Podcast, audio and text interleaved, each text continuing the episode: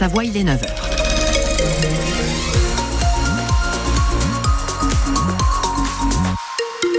Les infos, Bled du pain. Sur la route, est-ce qu'on a du trafic ce Oui, matin à, à Crangevrier, c'est un peu rouge en direction d'Annecy, en direction de l'avenue d'Albini. Euh, prudence à l'approche de ce secteur. La météo, beaucoup de nuages aujourd'hui, on en parle à la fin de votre journée. C'est un vrai soulagement pour pas mal de monde en Chartreuse. Après trois mois de fermeture, le tunnel des échelles rouvre à la circulation sur la route départementale 1006. Réouverture ce soir à partir de 17h, mais réouverture partielle. hein. On pourra euh, emprunter cet axe la nuit de 17h jusqu'à 8h30 le lendemain matin et aussi les week-ends. Ça va permettre aux entreprises qui consolident la paroi après plusieurs éboulements de travailler en toute sécurité. Anne-Laure est agent immobilier. Elle vit aux échelles et se déplace beaucoup pour son travail. Fini le long détour par euh, les bords du lac d'Aigbelette pour aller au travail le matin dans le bassin chambérien. Ah, c'est déjà un super grand pas. Et puis bon, voilà, c'est le soir toute la nuit. Ça va être aussi en alternal le week-end, donc ça va permettre de rebouger plus facilement. On se sent vite loin de tout quand on n'a pas le tunnel. Je m'en suis rendu compte cet hiver. Ça ne fera plus prendre l'autoroute et euh, cette route euh, de la Boche la Bridoire qu'une seule fois. J'ai la chance de pouvoir organiser mon emploi du temps, donc euh, je descendrai et je prendrai les rendez-vous suffisamment tard pour pouvoir remonter par la RD 1006. Voilà, le soulagement de cette habitante des échelles et selon le département de la Savoie, la route pourrait rouvrir entièrement à la mi-avril. D'ici là, donc, réouverture de nuit à entre 17h et 8h30 du matin. Un accident hier soir sur la voie ferrée à Saint-Baldov, près de Chambéry, entre un train et un cheval. Il y avait peu de passagers dans le train, personne n'a été blessé. Les voyageurs euh, ont terminé leur trajet en bus. Le cheval est mort dans la collision. Les conducteurs français vont-ils devoir passer un examen médical tous les 15 ans? Oui, comme tous les autres conducteurs européens, hein, ce sera même, euh, ce serait même tous les cinq ans à partir de 70 ans. Le Parlement européen en débat aujourd'hui. Les associations d'automobilistes dénoncent des discriminations envers les plus âgés, le risque d'isolement en zone rurale. 40 millions d'automobilistes a d'ailleurs lancé une pétition.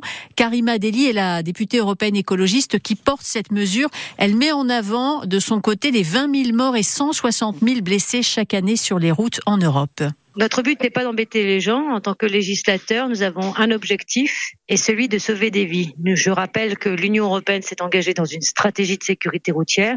Nous devons réduire de moitié le nombre de morts d'ici 2030 pour rentrer dans une stratégie zéro blessé, zéro mort d'ici 2050. La visite que nous proposons aujourd'hui, c'est une visite dès l'obtention de son permis de conduire.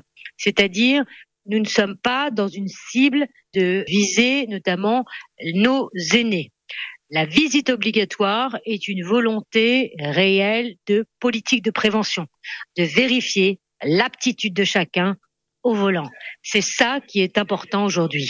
Karima Deli, la députée euh, écologiste, hein, députée française, hein, qui porte euh, cette proposition devant le Parlement européen de Strasbourg, euh, débat aujourd'hui, vote prévu demain. Et si le texte est adopté, hein, sachant que les Autrichiens et les Allemands sont contre, il pourrait être transmis en droit français d'ici deux à trois ans. L'envoi de troupes occidentales en Ukraine à l'avenir ne peut être exclu. Ce sont les mots hier soir d'Emmanuel Macron à l'issue d'une conférence de soutien à l'Ukraine qui réunissait 21 chefs d'État Paris. Elle s'est tenue dans un contexte tendu pour l'Ukraine. Son armée accumule les revers sur le front Est.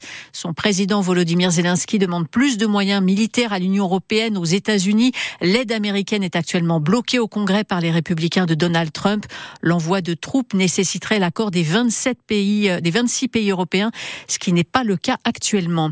La chaîne CNews a présenté ses excuses hier après une infographie controversée dimanche. Elle présentait l'avortement comme la première cause de mortalité dans le monde. CNews présente ses excuses à ses téléspectateurs pour cette erreur qui n'aurait pas dû se produire et auprès de toutes les femmes, a déclaré hier la présentatrice de la chaîne Laurence Ferrari. Une polémique qui intervient avant la reprise des débats demain au Sénat sur l'inscription de l'IVG dans la Constitution. Réouverture du domaine skiable de Saint-Colomban-les-Villars ce matin. Oui, après une semaine de fermeture faute de neige, la station a pu produire de la neige de culture le week-end dernier qui s'ajoute aux flocons fraîchement tombés. Le départ se fait euh, ski au pied, mais le retour uniquement en mode piéton, avec un risque d'attente cet après-midi. Le service des remontées mécaniques de Saint-Colomban-des-Villars conseille d'anticiper le retour hein, à partir de 15 heures. Et puis mauvaise nouvelle euh, encore pour le FC Annecy, hein, le club qui est avant-dernier de Ligue 2 de foot ne pourra pas engager les travaux de rénovation du parc des sports. La ville qui est propriétaire euh, du, parc des sports n'a pas donné son feu vert.